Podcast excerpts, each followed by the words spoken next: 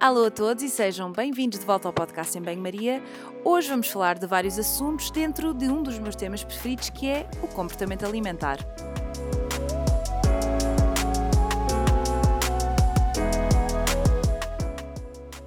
Episódio de hoje vamos falar de alguns temas controversos. Vamos abordar aqui a nutrição comportamental, a prescrição de planos alimentares e que alternativas existem a estes métodos. No fundo, vamos falar do conceito de liberdade alimentar.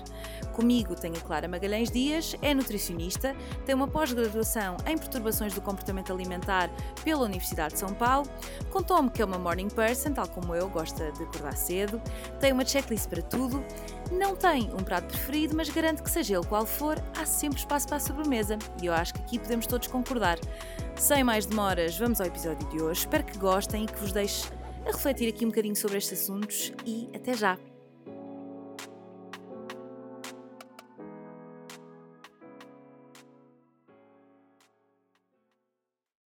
Alô, Clara, obrigada por estares aqui. Estou muito curiosa com este episódio. Um, acho que vai ser ter aqui uma componente de provocação importante, até porque este é um tema que tem vindo a ser falado cada vez mais nas redes sociais, e estávamos a falar um bocadinho sobre isto em off, e que é necessário efetivamente nós continuarmos uh, a abordá-lo. Uh, e vamos pegar aqui em vários temas, muitas vezes controversos na, na, no mundo da nutrição, que, a meu ver, interessam não só a nutricionistas e a profissionais de saúde, mas acima de tudo ao público em geral, uh, para que também possam perceber que existem outras abordagens além das dietas.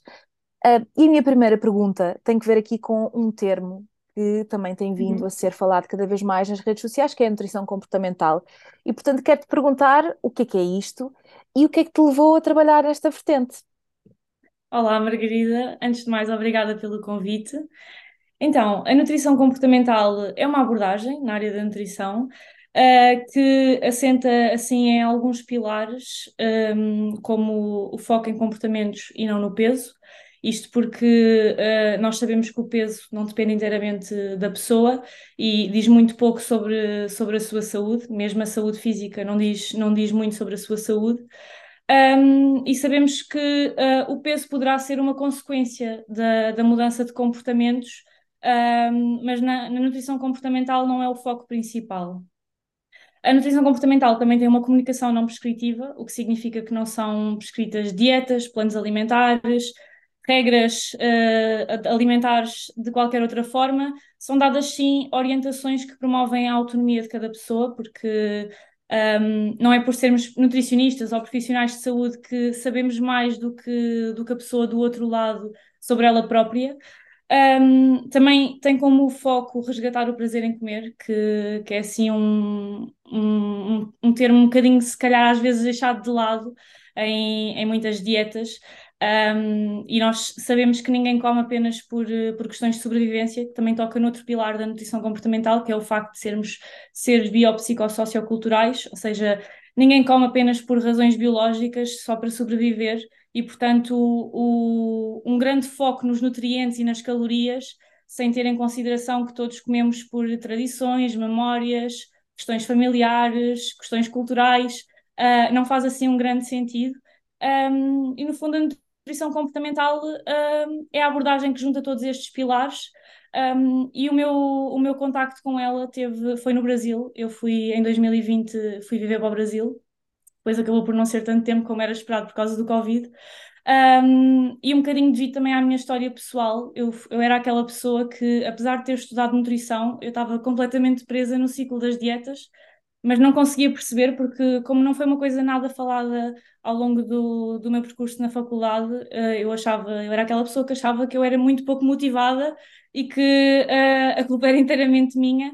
E então, quando no Brasil me deparei com esta abordagem, um, foi assim uh, uma mudança uh, pessoal muito grande. Uh, e depois, eu na altura não tinha interesse nenhum em trabalhar na área clínica, talvez também por. Na altura eu não conseguia perceber, mas hoje, olhando para trás, percebo que se eu não conseguia cumprir aquilo que era suposto dizer às pessoas, é normal que eu não me identificasse. Um, e, e, pronto, acabei por me identificar muito com, com esta abordagem e depois sim tive interesse em trabalhar em clínica uh, trazendo esta abordagem que realmente me fazia todo o sentido e onde agora trabalho. Engraçado, acaba por ser, no fundo, surgiu do, de um prisma pessoal da tua própria, da tua própria história. Um, achei curioso dizeres um, que não conseguias cumprir aquilo que recomendavas às pessoas e esta noção de cumprimento é, uhum. é, é muito acaba por ficar de fora quando falamos destas, destas abordagens uh, como a nutrição comportamental, em que não há propriamente um cumprimento, porque não, não existe aqui uma regra, mas já vamos explorar um bocadinho melhor uh, esse aspecto. Uh, e concordo, realmente é, é, é importante, e parece que nós olhamos, quando falamos da nutrição, parece que só olhamos para nutrientes, para calorias e não integramos as ciências da nutrição num, num meio que é uh, psicossocial, não é? Quase como se a nutrição existisse num vácuo, comer fosse só comer. Por se assim fosse, nós andávamos todos com umas bolsas, uh, se calhar, não diria parentéricas e intravenosas, porque teriam muitos riscos, mas tínhamos todos aqui uma espécie de uma ração, uh, quando na realidade a alimentação é muito mais complexa. Olha, falamos aqui então de uma, de, de uma prática não centrada no peso. Um, no fundo, é uma abordagem, existem, no fundo existem várias uhum. abordagens não centradas no peso, mas elas são todas muito semelhantes, às vezes muda alguma terminologia ou uh, tem origem a autores diferentes, mas queria que, que explicasse aqui um bocadinho melhor e sei que parece que é um bocado óbvio dizer o que são práticas não centradas no peso, mas queria que explorássemos um bocadinho mais o que é que acontece neste tipo de práticas num, num, assim de uma maneira mais, mais objetiva. Sim, no fundo, o foco é no bem-estar, no estilo de vida, nos comportamentos da pessoa e não no peso. Porque era o que eu estava a dizer, nós sabemos que o peso não é inteiramente da responsabilidade da pessoa e sabemos que no nosso peso um, existem fatores que são modificáveis e outros que não são modificáveis, e parece, é um bocadinho aquilo que estavas a dizer, parece que hoje em dia só se tem em conta uh, os nutrientes e fazer atividade física, e se queres perder peso, então só tens que fechar a boca e ir ao ginásio, e não se tem em conta que existem aqui fatores que não são modificáveis, como ambientais, genéticos, um, que fazem com que o peso não seja uma escolha, uma escolha de cada, de cada pessoa. E eu acho também é importante lembrarmos que o termo de, o, a saúde e o ser saudável é bem mais complexo do que apenas ter um determinado peso. Nós, uh, a saúde é a saúde física, a saúde mental, a saúde social. Portanto, mesmo falando só na saúde física, cingir a nossa saúde física só a um número, acaba por ser muito redutor e, e acaba por não fazer um grande sentido. Chama-se nutrição comportamental, mas reforça de facto que o peso não é um comportamento, não é verdade? Uhum, exatamente. Falaste também aqui na questão da prescrição, e a verdade é que eh, eu acho que não estamos no mesmo sítio, mas de certeza que aprendeste uh, a trabalhar a nutrição segundo uma prática prescritiva. Uh, e quando falamos prescritiva, falamos aqui no plano alimentar. Eu estou aqui a pensar, quando, no meu trabalho clínico no hospital, uh, quando prescrevo uh, fórmulas, sondas de nutrição entérica ou, ou parentérica, que é intravenosa, é uma prática prescritiva, mas estamos a falar de um contexto da nutrição enquanto terapêutica, portanto é uma, é uma vertente mais que é obrigatoriamente prescritiva. Mas quando falamos aqui em prescrição, uh, num contexto mais de, uh, de consulta, falamos dos planos alimentares. Um, já vamos falar aqui de, alguns, uh, de algumas desvantagens dos planos alimentares, porque eu acho que é importante que, que, que, abordemos esta questão, porque efetivamente acho que precisamos de mudar um bocadinho a forma como trabalhamos e que as pessoas também saibam que existem outras formas uh, de cuidarem de si e de se alimentarem bem sem que tenham de seguir um plano.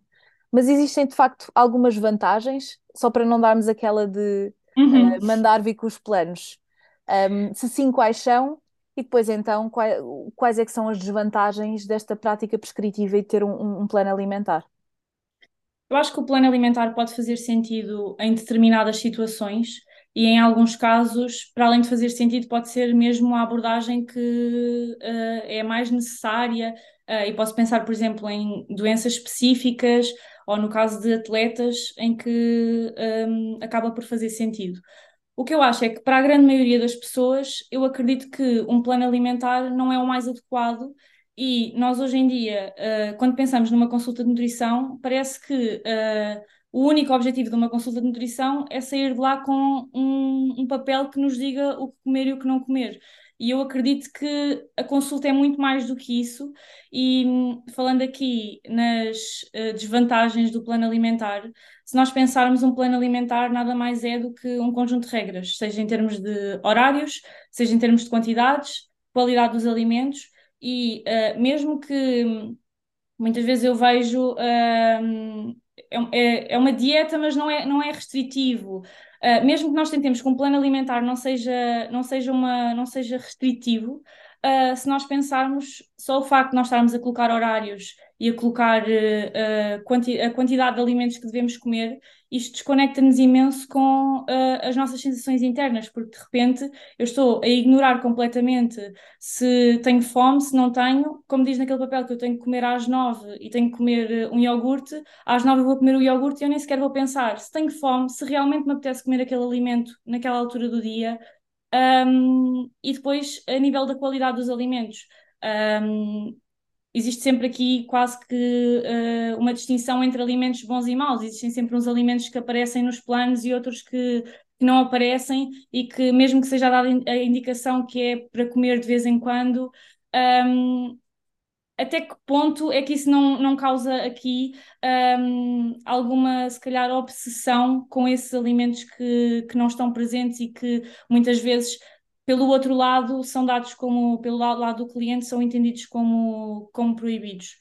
E eu acho que uma grande, uma grande falha desta abordagem prescritiva, no meu ver, para, para a grande maioria da população, é uh, a ideia de que nós temos as mesmas necessidades todos os dias. Uh, para quem não sabe, um plano alimentar calcula-se o valor, o valor calórico que a pessoa deve comer, comer durante o dia e são tidas em conta, acho que três variáveis: o peso, a altura e o sexo, se calhar mais alguma, não sei, mas uh, no fundo. Dependendo, dependendo desculpa interromper só para dar aqui. Uh, depende das fórmulas que são utilizadas e sim, algumas, sim. algumas têm vários parâmetros, mas estás aqui a focar, no fundo, estás a explicar que um plano alimentar uh, tem tem, é, é, uma consequência de cálculos que nós uh, que trabalhamos em nutrição aprendemos a fazer, uh, que podem ser úteis em algumas circunstâncias, mas que em abordagens e no indivíduo uh, saudável, no, no geral, uh, se calhar não, não, não farão tanto sentido. Portanto, um, e, e, que no fundo acaba isto por ser uma, uma dieta. Deixa-me só um, anotar aqui uma coisa e acrescentar. Sim. Acho curioso também, tu falaste nisto de ah, tenho visto às vezes uh, dietas não restritivas ou planos não restritivos, ou às vezes um bocadinho, e vou tocar na ferida, uh, se tivermos colegas a ouvir, lamento, mas isto é, é uma, acaba por ser uma crítica, mas cada um trabalha com aquilo que gosta e com aquilo que acha que acredita, uh, com aquilo que acredita, isto é, mas mesmo que um plano alimentar tenha várias opções, tenha 10 opções para o pequeno almoço, 20 para o almoço, não deixa de ser uma baliza. E por mais que a pessoa saiba que pode comer além do plano, porque aquilo não é uma obrigatoriedade, a verdade é que há sempre uma ideia de cumprimento. E há pessoas que, inclusive, eu, eu quando trabalhava segundo estes moldes, e, e, e, eu não sei se tu chegaste a fazer ou não, mas sem estágios uh, e tudo mais, havia pessoas que desmarcavam a consulta porque não cumpriam o plano uh, e, porque colocavam a falha em si. A pessoa é que não conseguia cumprir o plano, quando se calhar aquilo que não estava ajustado à pessoa era efetivamente aquela mesma abordagem. Porque, como tu dizes muito bem, a nossa vontade, as nossas necessidades variam ao longo dos dias. Mas vou-te dar novamente a palavra, queria só acrescentar isto. Sim, isso que estás a dizer é completamente verdade. Eu, um, eu trabalhei com abordagem também prescritiva no início do. Quando comecei a trabalhar, também fazia planos alimentares, tentava ao máximo não ser restritiva, sabia que não me identificava, mas eu não sabia trabalhar de outra forma. Um, e o que estás a dizer das pessoas desmarcarem é muito interessante, porque eu, quando estudava nutrição, eu trabalhava na recepção de uma clínica um, e lá havia uh, nutrição e as pessoas vinham N vezes uh, ao balcão a dizer-me: Ah, Clara, podes marcar uh, a consulta, vou agora focar-me estas duas semanas e cumprir para depois um, quase que vir mostrar os resultados do, que, do que tinha feito. E um, eu acho que é, é isso. Eu acho que um plano alimentar uh, quer queiramos, quer não, acaba por ser uma dieta porque é restritivo, mesmo que não se, não se coloque quantidades, mesmo que não se coloque horários, é o que estás a dizer, existem sempre opções que estão e opções que não estão. E eu acho que na cabeça da pessoa o que, o que fica é que aquilo é o ideal para cumprir, e toda a gente quer cumprir o ideal, ninguém quer, uh, quer estar a dedicar-se para não fazer o, o, o, melhor que pode, não é? Uh, aquilo é o ideal a cumprir e o resto, se sair, é só de vez em quando, ou acaba por ser uma falha da parte da pessoa. E eu acho que cria-se aqui muito a ideia de que o nutricionista é um ser superior e é quase um polícia da alimentação que uh, tem o poder de ditar o que é que é melhor para a pessoa e o que é que não é. E eu acho que isso é completamente errado porque ninguém melhor do que nós para saber exatamente aquilo que nós precisamos. Nós muitas vezes estamos é desconectados com essas percepções, uh, mas não, não é por, por, por uma pessoa ser profissional de saúde que um, tem o dom da palavra e de repente uh, sabe tudo sobre nós numa consulta de, de uma hora, não é? Claro, é um trabalho colaborativo. Depois outra questão em relação aos planos, não sei se concordas, e bem, eu, eu acho que antes de lançar este, este episódio vou-me benzer 50 mil vezes e vou-me preparar para as mensagens, porque eu sei que nós somos uma minoria, a forma como trabalhamos é uma minoria, e também não quero que isto seja uma polarização ou uma, um ataque a quem trabalha desta forma, porque eu também sei que há muitos colegas que trabalham desta forma porque não conhecem outras. Uhum. Portanto, a malta que nos está a ouvir, não vejam como um, vocês estão errados, mas vejam, olhem, se calhar há aqui outras coisas que vocês podem explorar na vossa prática se vos fizer sentido. Mas uma coisa que mas não deixamos de criticar a abordagem, na medida em que não concordamos ou que não achamos que é uma coisa que funciona. Pelo menos, para mim, na minha prática, é algo que não funciona, que eu, com o qual eu não me sinto confortável em trabalhar. Se bem que há situações, e já vamos falar um bocadinho sobre elas, em, em que, isto, em que esta abordagem pode fazer sentido. Mas não sei se concordas, a parte da autonomia Uh, e, e, e, mesmo da sustentabilidade destas abordagens é muito questionável, porque mesmo que depois tu tenhas um plano alimentar para a, para a fase de manutenção, há muitas pessoas que depois ficam agarradas àquilo. Eu tenho pessoas em consulta que, uh, por mais que, que, se trabalhem aspectos comportamentais e que, eu não tenho, que não tenham a prática prescritiva, não conseguem largar, às vezes, um plano que tiveram há não sei quantos anos atrás uh, prescrito por X ou Y. Portanto, é, é, a pessoa acaba por se, se ligar àquele controlo e às vezes não é a abordagem em si, é porque a pessoa também já tem características de controlo ou características emocionais de base que a levam a procurar este tipo de, de baliza e de, de, um, de, limitação na comida, não é? Uh, e junta-se ali a fome à vontade de comer, embora esta expressão nunca seja muito feliz nestes contextos, porque não é, não é isso que se fala, é disso que se fala, aliás, Uhum. Uh, mas não sei se concordas, eu acho que esta questão da, da, da autonomia e da sustentabilidade destas abordagens também pode ser muito questionável. Sim, eu acho que se nós pensarmos conscientemente sobre o tema, ninguém acha que é suposto seguir um, um, plano alimentar para o resto da vida. Ou seja, até que ponto é que uma pessoa que vai, por exemplo, a uma consulta para porque quer ter uma alimentação mais equilibrada, um plano alimentar vai ajudar nesse sentido.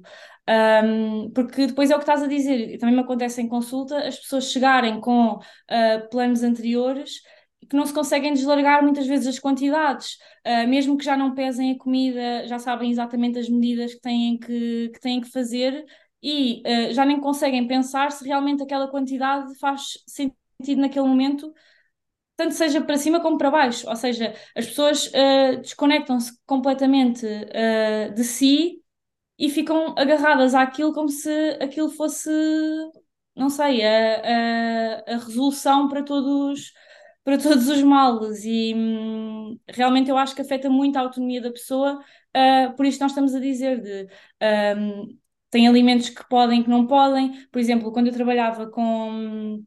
Quando eu fazia uh, planos alimentares, já foi, já foi há alguns anos, eu lembro-me que muitas vezes as pessoas estavam preocupadas porque no almoço de família uh, ia ter determinado alimento, sei lá, iam ter um arroz de marisco e como é que elas sabiam a quantidade de arroz e de marisco que podiam comer. Eu acho que isto uh, sai tanto do que é suposto ser a alimentação, de repente estarmos preocupados em dividir as quantidades dessa forma, que, que, não faz qualquer sentido. Claro que, como eu, como eu disse, há situações em que pode ser necessário, mas para a grande maioria da, das pessoas uh, não, faz, não faz realmente muito sentido. É que isto depois é um, é um, é um grande elefante na sala, que é as pessoas uh, acabam por desenvolver problemas com a comida que, que não. Costuma-se dizer que muitos distúrbios alimentares começam com uma dieta, mas há, há, há uma predisposição, quer dizer, não é, não é Uhum. só as dietas e a restrição que originam isto. Claro. Mas no fundo, nós, quando estamos a trabalhar com, com a população, não é? Com, com pessoas, uh, sem querer, às vezes, ou não estarmos uh, tão sensíveis a estas, este tipo de questões, podemos, ao estar a prescrever um plano alimentar, a potenciar aqui uh, um comportamento alimentar perturbado.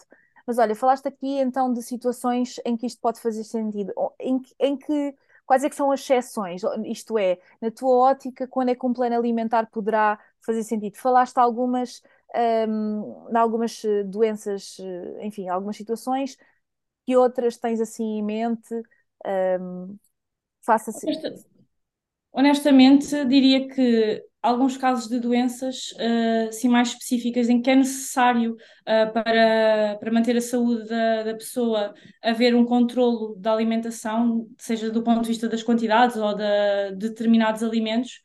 Um, e atletas, mas honestamente não consigo, também eu não trabalho com, com esta abordagem e portanto acabo por não, não, não lidar tanto com este tipo de público, um, mas honestamente eu não consigo ver que seja necessário assim para tantas mais pessoas. Por exemplo, mesmo um, eu estava a comentar contigo que uh, eu não atendo, antes de começarmos, que eu não atendo casos de uh, anorexia nervosa, mas sei que, uh, por exemplo, pode ser necessário em determinadas fases da, da doença.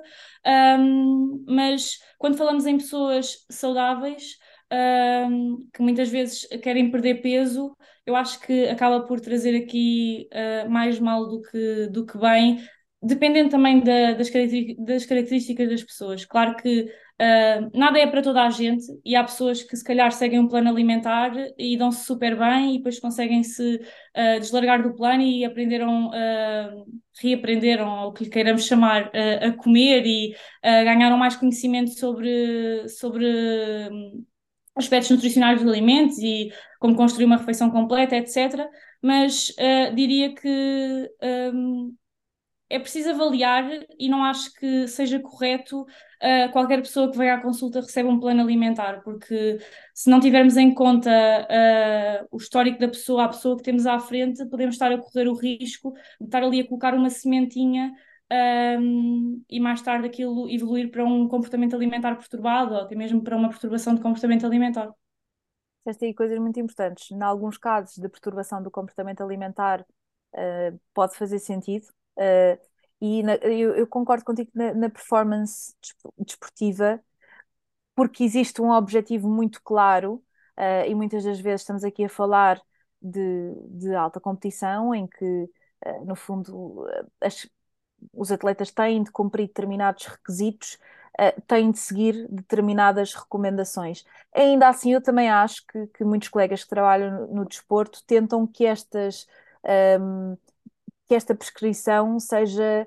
Uh, que há, eu já falei com alguns colegas que têm de facto este cuidado e esta sensibilidade e, portanto, tentam que, um, que esta restrição ou, ou, esta prescrição não se mantenha depois uh, a, longo, a longo prazo e têm uhum. alguns cuidados ao nível comportamental. Um, eu, eu, não tinha planeado fazer esta pergunta, mas eu tenho a certeza que quem nos está a ouvir está, está a pensar, então, oh, oh, oh Clara, mas tu estás a dizer que em quase todas as situações não faz sentido um plano. Mas e se eu quiser perder peso? Como é que eu, como é que, se eu não tiver um plano, como é que eu sei que eu estou a fazer uma restrição calórica? Como é que tu responderias a isto? Eu acho que, primeiro de tudo, é importante questionar aqui a razão da perda de peso, a razão do querer perder peso porque nós sabemos que nós estamos imersos na cultura da dieta, uh, nós crescemos com a cultura da dieta e que um, é-nos dito a vida inteira que nós temos que caber num determinado padrão, que temos que ter determinadas medidas, que temos que ter determinado peso. E eu acho que, uh, primeiro que tudo, é preciso perceber o porquê da pessoa querer perder peso uh, antes de pensar sequer em que abordagem é que vamos uh, utilizar, porque muitas pessoas querem perder peso porque acham que é o peso que vai resolver uh, alguma questão que têm que não tem nada a ver com o peso. E eu tenho muitas clientes que. Um, conseguem chegar ou conseguiram anteriormente chegar ao peso que tinham, que, que ambicionavam e que achavam que uh, iam ser felizes a partir dali e que chegam a, a esse peso e uh, não, não sentem a glória que achavam que, que iam, iam sentir. Um, e portanto, eu acho que um, muitas vezes as pessoas querem perder peso não porque querem realmente perder peso, mas porque acham que esse peso uh, é o que vai ditar se elas vão ser bem-sucedidas, se uh, elas vão ser aceitas, se elas vão caber na sociedade. E, portanto, eu acho que, primeiro de tudo, é importante, é importante questionar isso. Um, e depois eu acho também é importante uh, pensar que nem todas as pessoas que querem perder peso um, vão conseguir perder esse peso, ou o peso que querem, até podem conseguir perder peso, não estou a dizer que não, uh, mas muitas vezes o peso que querem perder não é o seu peso naturalmente saudável, não é um peso uh, para o qual o corpo delas foi feito.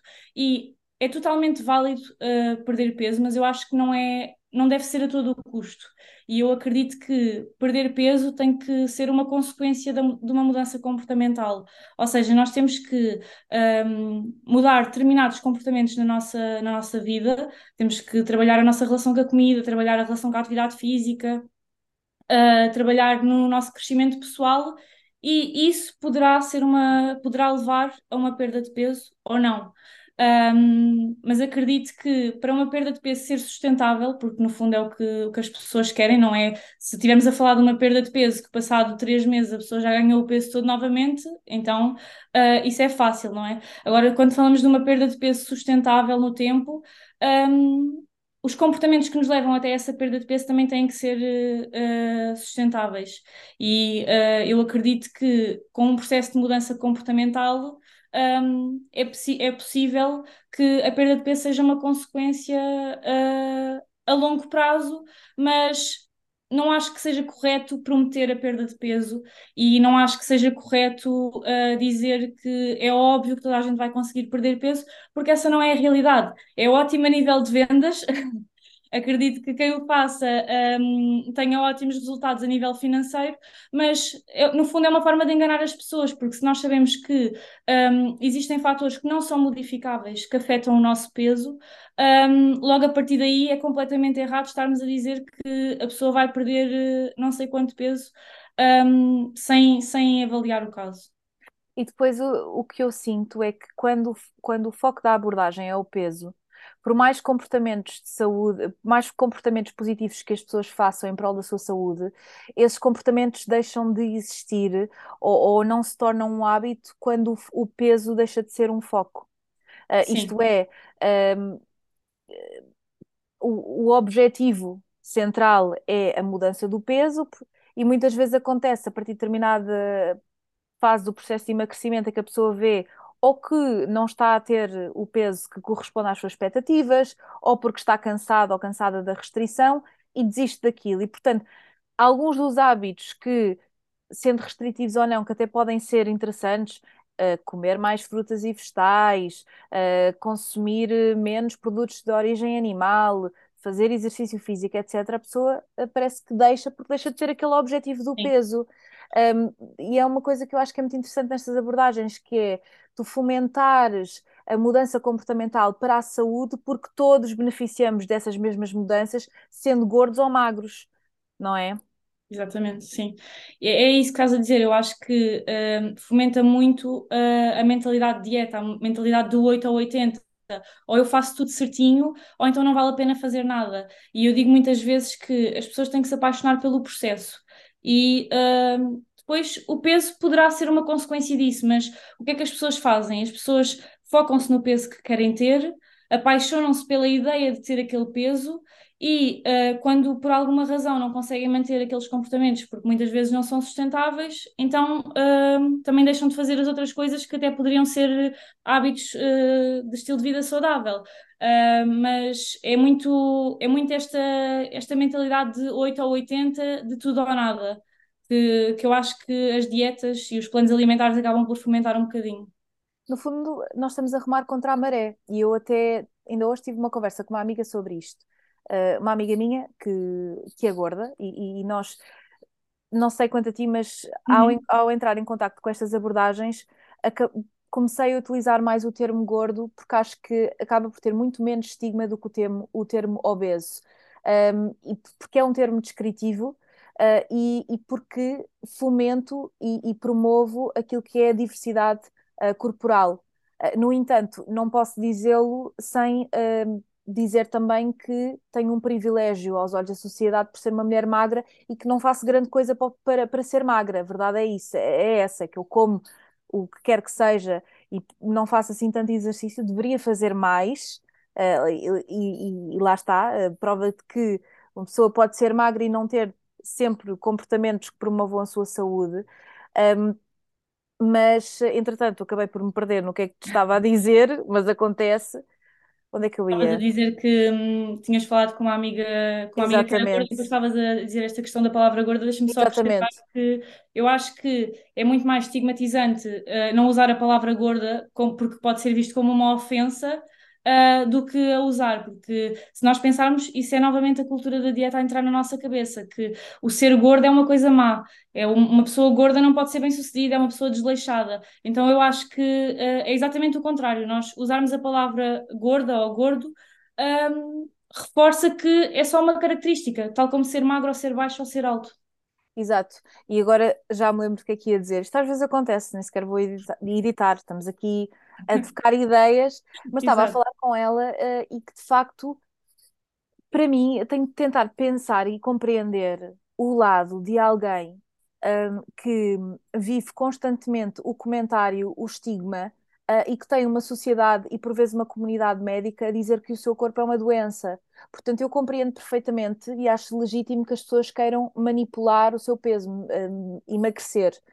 Agora, acho também muito importante aquilo que tu disseste, que é o não prometer porque efetivamente nós não conseguimos garantir, porque há pessoas, inclusive há pessoas que têm um grande historial de dieta, que sabemos, e a evidência é muito clara nisto, que quanto mais tentativas existem uh, para perder peso e mais restrição alimentar, isso pode comprometer depois a eficácia e o sucesso de uma, de uma estratégia de emagrecimento. Portanto, Uhum. há pessoas que uh, naturalmente terão, serão gordas ou que terão uh, características corporais que não, aos olhos da sociedade não é aquilo que correspondem e que é muito difícil dizer isso, dizer isso a alguém, especialmente, uh, e eu deparo-me e tenho muita necessidade de dizer isto, dizer à pessoa, porque eu, eu não sei o que é na medida em que eu sou uma mulher magra, uh, mas ainda assim tentar levar as pessoas para um caminho que tenha, que tenha menos riscos, porque a verdade é esta, é que fazer dieta é uma intervenção. E é muito curioso, quando nós fazemos, claro que estou aqui a comparar com procedimentos, se calhar com outro nível de risco, mas quando nós fazemos um procedimento qualquer, ou às vezes uh, pedir, às vezes tirar sangue, uh, é pedir. Uhum. Aqui, pelo menos, pede sempre o consentimento. Olha, vou fazer isto, uh, vou, peço-lhe que faça isto e aquilo para este propósito. Eu acho que nós devíamos fazer o mesmo quando, é, quando, quando existem dietas, porque na realidade elas têm tantos riscos uh, que nós deveríamos informar as pessoas. E também acho interessante aqui um ponto que, que temos estado aqui a falar uh, indiretamente: esta coisa de que a pessoa marca a consulta de nutrição para perder peso, quase como se uh, aquilo fosse obrigatório, quase como se nós, profissionais de saúde, temos de dar resposta a esse pedido quando nós temos de fazer aquilo que ir ao encontro daquilo que a pessoa quer, mas também defender aquilo que é o nosso julgamento clínico. Se aquilo não é o mais adequado para a pessoa, se eu tiver uma pessoa que vem à minha consulta e me diz eu quero uma dieta, eh, para já, eu não sei, eu acho que também tens uma forma diferente de trabalhar uh, e nós estamos muito alinhadas, que é uh, eu sou logo muito direta com a pessoa no início do acompanhamento, que não é uma coisa que vá durar dois meses, às vezes demora bastantes mais meses porque as mudanças uh, têm o seu tempo e que não faça essas promessas e que não promete que a pessoa vá perder peso. Portanto, acho que isso também é um fator importante e que as pessoas, que, que é no fundo o público para, para o qual falamos, quando vão a uma consulta de nutrição, se não são obrigadas a fazer aquilo que vos estão a dizer, podem procurar outras abordagens e podem questionar o motivo pelo qual uh, estão a ter aquela restrição. E eu acho que esse exercício é muito importante, seja na nutrição ou qualquer outra especialidade. Não sei se Sim, concordas. concordo totalmente, sim. Eu às vezes recebo mensagens, por, faço determinados posts que as pessoas percebem que uh, não existe propriamente alimentos que não se podem comer e recebo às vezes mensagens das pessoas a perguntar: Ah, a minha nutricionista disse que eu não podia comer isto, uh, faz sentido? E eu acho que isso é super importante de se há alguma coisa que nós não conseguimos perceber uh, porque é que nos está a ser dito, questionar. Uh, e ninguém melhor do que o profissional que nos está a acompanhar Claro. para, para saber, saber responder, não é? E depois é que nós temos a capacidade de, de perceber se essa resposta nos faz sentido ou se, se não e procurar uma outra abordagem. E também disseste uma coisa muito interessante que, hum, que é difícil uh, para uma pessoa, uh, para dizer a uma pessoa gorda que, uh, olha, se calhar não vais perder o peso que, que queres perder, uh, quando isso, no fundo, uh, pode significar que a pessoa não se encaixa num padrão imposto pela, pela sociedade. Eu acho que isso é, é interessante. Um, e, e, sem dúvida que não é, não é um tema fácil, mas eu acho que é necessário também aumentar um bocadinho o nível de consciência das pessoas de que um, como tu disseste bem, as dietas uh, não são benignas. Nós não vamos, não fazemos uma dieta e, não, e tem zero riscos associados. Mas é o que nos é vendido. Que, uh, no máximo não emagrece, mas uh, não, não acontece mais nada. E eu acho que é preciso aumentar a consciência das, da, da população de que existem de facto estes riscos e que um, está a ser vendida uma solução que na verdade muitas vezes é um penso rápido e muitas vezes nem isso, muitas vezes uh, está a criar ali uh, um problema, não é? E que existe uh, outras formas, porque eu acho que na maior parte das vezes um, a questão do peso não tem só a ver com o peso.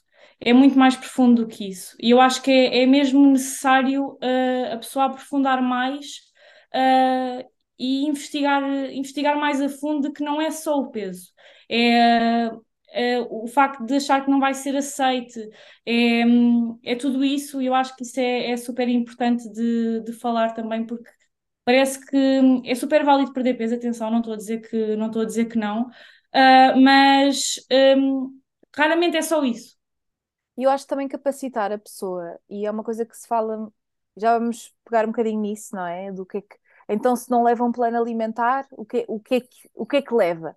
No fundo, o tempo de consulta, e eu digo logo à pessoa que o mais importante não é o PDF que leva, é a conversa que é, que é tida em consulta. E eu acho que esta capacitação da população, das pessoas, um, não só para se defenderem de ataques ao corpo, uh, porque eu acho que, uh, no fundo, é importante que, que haja alguma, algum esforço para, para ir contra a maré.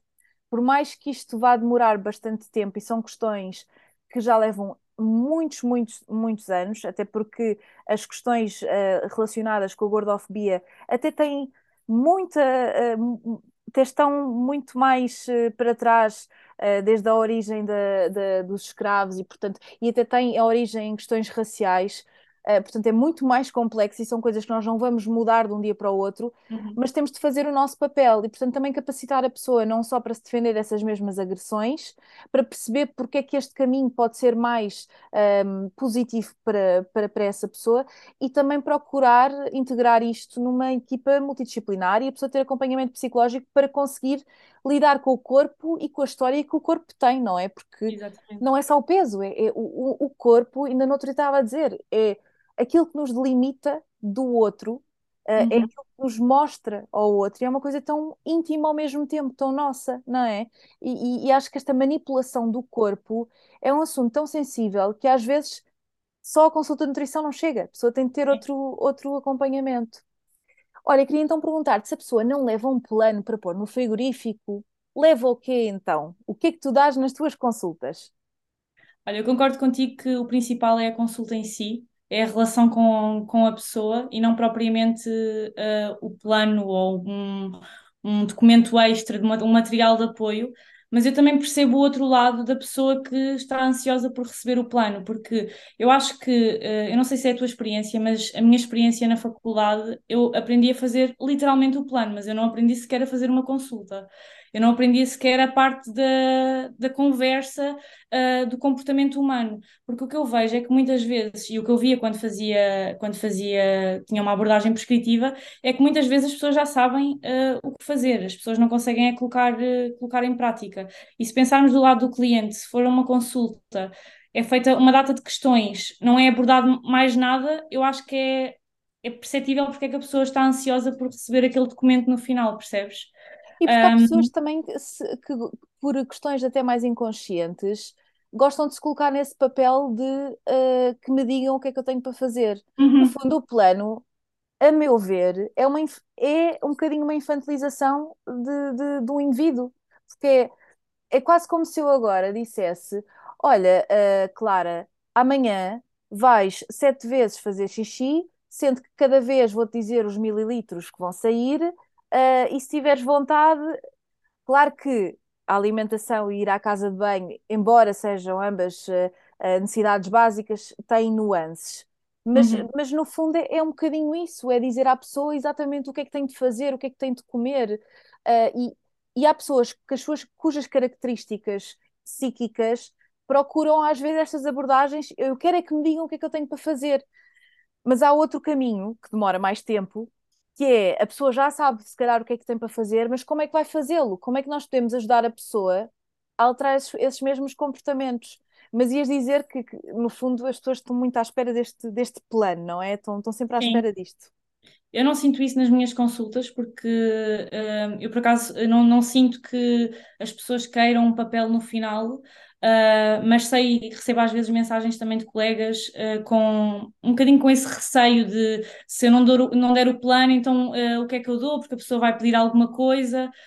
Hum, eu acho que no fundo nós temos que, como nutricionistas, mostrar que a nossa consulta é o que a pessoa uh, precisa. O, pode, claro que eu muitas vezes dou um material de apoio com exercícios práticos ou com, com objetivos, nem sempre, às vezes quando vejo que, que é necessário, mas o tempo de consulta em que a pessoa uh, tem um aumento de consciência, leva novas percepções para casa, uh, desconstrói crenças. Tudo isto eu acho que é o sumo da consulta, um, e é o sumo que a pessoa tem que tem no fundo que beber e não é um papel no final que no fundo eu acho que devia ser só um material de apoio, mesmo numa consulta com uma abordagem prescritiva, um, a consulta deveria ser deveria ser aqui o, o ponto o ponto-chave e o, o plano ou o que fosse no fundo servir como um apoio e não como quase que a pessoa só vai para ter aquilo. Pois, é, é- e no fundo, eh, as pessoas acham que fazer o plano é, é, é o que dá mais trabalho, mas na realidade, para nós, na nossa perspectiva, aquilo que é mais desafiante é esta mesma eh, mudança comportamental. E se calhar as pessoas, quando chegam a ti, já não estão à espera deste mesmo plano, porque se calhar são o mesmo tipo de pessoas que muitas vezes me procuram, em que já estão fartas de dietas e planos e querem uma abordagem completamente diferente. Então já Uhum. E acontece isso, eh, eu já tive pessoas em consulta a dizer, não, mas não me vai mandar um plano, pois não. Ou pessoas que, eh, não sei se te acontece também, determinados alimentos que associam a dieta, mas que a pessoa até gosta. Uh, por exemplo, estou-me a lembrar de uma paciente que até gosta de bolachas de arroz, até gosta, mas não consegue comer porque associa isso a dietas passadas e aquilo é, é, é super traumatizante. Da mesma maneira que depois existe um outro tipo de alimentos que, que as pessoas deixam de comer que associam às dietas. Portanto, isto é, é de facto preciso ter alguma, algum cuidado na forma como nós, um, enfim, recomendamos uh, as nossas uh, convicções daquilo que pode ser o melhor para a pessoa, mas mais do que isso, que a pessoa possa descobrir o que é que é melhor para si, não é? Nós podemos Uhum. estar a colaborar nesse, nesse, nessa jornada, mas que é a pessoa que caminha, no fundo. Sim, sim, sem dúvida. Em relação a isso que estás a dizer, é muito interessante que acontece mais vezes pessoas que hum, inserem eh, determinados alimentos que inseriam anteriormente eh, em dietas, sei lá, alimentos típicos, tipo os pudins proteicos ou as bolachas de arroz, como estás a dizer, e que às vezes o facto de inserirem aquilo, não porque eu disse, mas simplesmente porque elas compraram e, e, e- comeram aquilo, faz com que. hum, de certa forma, volta um bocadinho da mentalidade de dieta e daí um passinho atrás, só por trazer aquele, aquele alimento, que é um alimento uh, normal, mas é tão prescrito em, em dietas que depois as pessoas acabam por associar, lá está, os alimentos nós não, não, não comemos só por sobrevivência, não é? E então depois acabam por aqui associar a memória àquilo e. E não e sentes que, por exemplo, hum, isto é, novamente, eu estou a utilizar aqui comparações entre a nutrição e a medicina, são coisas totalmente diferentes, mas acho que é o que é mais fácil para, às vezes, utilizar analogias Uhum. uh, permite que a pessoa compreenda melhor. Uh, mas eu às vezes sinto que as pessoas já vêm com tantos planos que é quase como se fosse o desmame de um medicamento e que às vezes na primeira consulta também tem o lado oposto. Ou pessoas que não querem um plano, ou pessoas que têm muito medo de deixar um plano e Sim. que às vezes o ponto de partida tem de ser o plano. Uh, Uhum. e, e, deixar aos poucos que a pessoa o siga. Uh, no fundo, uh, incutir precisamente o contrário, o não cumprimento. ou eu tenho pessoas em consulta que pesam tudo e é por objetivos. Agora vamos deixar de pesar isto para ver como se, como se sente. ou, um, ou às vezes este exercício de a pessoa não consegue não ter um plano um, e no fundo aquilo, eu acabo por perguntar à pessoa então, mas e o que é que come ao longo do dia? E vou escrevendo, e no final, olha, aquilo que eu escrevi é aquilo que come, geralmente, mas amanhã provavelmente vai ter uma coisa, no fundo, contextualizar, que às vezes um, escrever o que a pessoa come ou que vai comer não é necessariamente uma imposição. Às vezes nós temos de ir ao encontro daquilo que são os medos da pessoa, uh, e é um bocado como um medicamento. Se a pessoa está a fazer um desmame do medicamento, não pode deixar por completo o medicamento, sim. não é? Não sei se isso te acontece em consulta. Acontece muito, sim. Eu acho que é, lá está, as pessoas querem libertar-se, mas ao mesmo tempo existe uma necessidade de controle. Então uh, acontece muito e faço exatamente o que estás a dizer, de ir tentando deixar aos poucos. Há pessoas que às vezes cozinham uh, a sua refeição separado do resto da família para ter a certeza que estão a comer aquelas determinadas gramas, ou seja, tentar começar a cozinhar, uh, a cozinhar tudo em conjunto, ou tentar largar a balança aos poucos e começar a usar medidas caseiras, ou seja, passinhos de cada isso. vez, passinhos de cada vez para tentar ao máximo que exista aqui uma liberdade alimentar, porque no fundo é o que a pessoa quer, mas ao mesmo tempo uh, a mente não a deixa, não é? Uh, então acaba por ser passinho a passinho até, até se normalizar uh, para aquela pessoa o, o não seguir o plano, mas demora tempo e não é nem, nem um, nem dois, nem três meses que, que isso acontece. Há bocado estavas a dizer que são processos longos e sem dúvida que sim. É, eu digo logo às pessoas que se o objetivo for uma consulta e, e desaparecer, que, porque é muitas vezes o comportamento que as pessoas já estão habituadas de às vezes, um, há pouco tempo tive uma cliente que um, marcou uma consulta comigo e anteriormente tinha ido a três nutricionistas, todas de seguida, todas diferentes. Um, ou seja, há quase aqui um olhar para o nutricionista como se fosse o salvador, como se, não, aquele é que me vai uh, salvar, percebes? Um, e é um processo, é um processo longo, sim, uh, mas eu acho que no final acaba por valer muito a pena é preciso também gerir expectativas do, do, lado da pessoa, não é? Acho que isto é, é, é, importante, é complexo e também às vezes há alturas em que a pessoa não precisa de ver um nutricionista e precisa de ver um, um, uhum. um psicólogo, um psicoterapeuta, não é? Portanto, também temos esta. Um, termos esta sensibilidade para referenciar se, se for necessário. Muito curioso aquilo que disseste, de, às vezes teres de uh, fazer o desmame de, de, da pesagem para as medidas práticas. Uh, eu tenho um episódio do podcast com a Maria Novaes da Fonseca que trabalha também nestes moldes e, e, e com uma prática não prescritiva uh, e que o tema do episódio é como não fazer dieta. Abordámos algumas questões de que, que, falámos, que nós estamos a falar agora uh, e outras, mas estamos aqui a, a, pegar aqui de facto em, em, em, aspectos mais pormenorizados e isso é muito interessante. Uh, mas obviamente que isto tudo para dizer o quê? Que as pessoas muitas vezes procuram um nutricionista para fazer dieta, mas há cada vez mais pessoas a procurar um nutricionista para deixar de fazer dieta. Um, uhum. E eu acho que isso, apesar de Uh, ser de certa forma problemático, porque me leva aqui a pensar que há muita gente a fazer dieta, por outro lado, também me dá alguma esperança de que há pessoas a procurar o bem-estar físico e mental, uh, tendo abordagens e tendo um apoio mais uh, integrativo, eu diria. Olha, estamos mesmo a terminar, isto passou a correr e acho que falámos em temas muito, muito importantes. Um, só mesmo para rematar aqui, só para deixar aqui a mensagem, mesmo para deixar as pessoas também a pensar.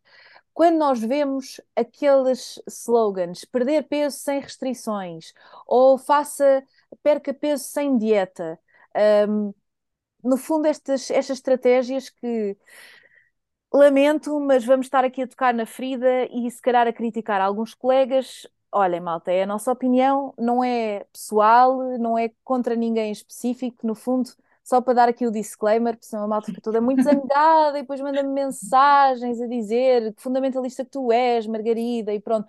Eu posso bem com essa crítica, mas, eh, por favor, eh, colegas que estejam a ouvir, levem isto um bocado como uma forma de refletir. Portanto, eu, tanto eu como a Clara já escrevemos planos e também não há mal se esse for o vosso caminho e se quiserem fazer isso. Uh, mas talvez explorem outras práticas, porque às vezes não exploraram porque não conheciam. E para o público que procura nutricionistas, um, se calhar só conhecem a vertente do plano, há outras. Uh, e, e, no fundo é muito esta é o objetivo deste episódio. Mas queria só rematar aqui com estes slogans. O que é que tu achas disto? Uh, e se de facto isto faz algum sentido. Não faz. Só o estar a dizer, lá está, estar a, eu acho que, eu, pelo menos eu olho para uma frase destas e eu penso automaticamente numa promessa de perda de peso. Uh, que logo aí, uh, mesmo do ponto de vista ético, não acho que seja, que seja muito correto. Um, e estar a dizer às pessoas perca peso sem restrições e depois a pessoa sai com um plano alimentar, acaba por ser um bocadinho, não faz, não faz assim muito sentido, não é? Um, Há outra muito. Desculpa, eh, vou-me esquecer desta. Eh, há outra muito. Bem, esta então, bem, vai-me cair uma bomba em cima. Há outra que também vejo muitas vezes, uh, e, e, não é só. Isto, isto, não é só de colegas, às uhum. vezes são. Uh, às vezes é indústria. E que, e que não vem de colegas, vem de outros profissionais de saúde ou até mesmo de uh, pessoas que trabalham em marketing e que que no fundo vão, vão um bocadinho na onda daquilo que o consumidor procura e que, uhum. que não, não, estão tão sensíveis a estas questões. Novamente, para refletirmos. Mas há outra que eu também vejo muitas vezes, que é uh, perca peso e melhora a sua relação com a comida. É, é, é uma que me deixa um bocado. Uh, não é que as duas coisas não sejam possíveis, ou seja, que a pessoa melhora a relação e que até perca peso, mas ao estares a focar-te no peso. Não vai melhorar pode... a relação com a comida podes estar a incentivar uma má relação com a comida. Isto não é taxativo, mas nós sabemos que as práticas centradas no peso têm esta, esta particularidade e este risco, ao contrário das práticas não, não centradas no peso, que promovem uma melhor relação com o corpo e com a comida, não é? Não sei uhum. se já, já viste essa e também não sei se te faz comichão, Sim. mas a mim faz-me morticária mesmo. Sim, ou, ou por exemplo, o, o foco ser a relação com a comida e obrigarem as pessoas a pesar-se ou tirar medidas constantemente, eu acho que isto é um bocadinho, não, fa não faz muito sentido, porque lá está, se o foco não é o, não é o, o peso, um, se é para tirar o foco do peso e se isso é uma consequência, uh, não faz sentido esse tipo de, de comportamentos. E ao mesmo tempo, não sei se muito, muito provavelmente também vem de um ponto de desconhecimento, como tu estavas a dizer há pouco, porque lá está, eu acho que em Portugal ainda não se fala assim muito sobre sobre estes temas do ponto de vista da formação e hum, uma coisa não, não, não joga com a outra, não é? Ou seja, se nós queremos melhorar a relação, uh, se a pessoa tem, tem que melhorar a relação com a comida, se a pessoa tem um comportamento alimentar uh, perturbado, muito provavelmente isso começou porque a pessoa queria perder peso e é um ciclo, ou seja, os dois juntos não, não fazem sentido. Um, mas, mas pronto, é, eu acho que para as pessoas que nos estão a ouvir que, que hum, muitas vezes seguem este tipo de pessoas, o que eu aconselho sempre é o unfollow, ter, sermos mais críticos e, e deixar de seguir pessoas que não nos estão a acrescentar nesse sentido, porque muitas vezes este tipo de conteúdos também podem ser tóxicos para, para pessoas que estão realmente no processo de melhorar a sua relação com a comida e depois vem este tipo de, de promessas sermos mais um, críticos com as pessoas que, que seguimos nas redes sociais.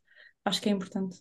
E eu acho que esta crítica que eu tenho estado a reforçar um bocado, porque não gosto nada de ter, ter estes atritos, mas eu devo-vos confessar que foi através uh, de, de, abordagens não centradas no peso em que muitos colegas criticavam a prescrição e explicavam porque é que criticavam, que tocaram nas minhas feridas, na minha prática.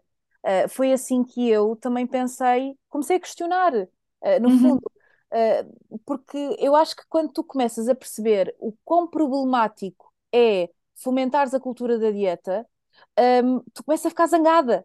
Tipo, não façam isto. Uh, e o que me aconteceu, entre muitas outras experiências, não foi só por isso que segui esta, esta vertente, mas foi ver colegas que traba trabalhavam segundo estas, estas mesmas abordagens em podcasts que criticavam e que me estavam a criticar a mim, que, que, que prescrevia planos alimentares e que me focava só no emagrecimento, que me tocaram na ferida e eu pensei, olha, eu se calhar, eu se calhar tenho de repensar aqui alguma coisa outras pessoas podem ouvir e achar que não, está tudo bem. Uhum. Uh, mas eu acho muito importante que as pessoas saibam que há muitas abordagens e há outras alternativas além da dieta. Portanto, olha, Clara, adorei. Vou deixar uh, as tuas notas, uh, portanto, a tua página nas notas do episódio, a página da Nutrência. Vou também ter o Tiago no podcast muito em breve. Um, portanto, stay tuned a malta que está aí desse lado. Vamos continuar a abordar aqui esta, estas temáticas que eu acho que são tão importantes. E obrigada, Clara, gostei muito. Espero que quem nos esteja a ouvir tenha gostado também e até aos próximos episódios. Obrigada.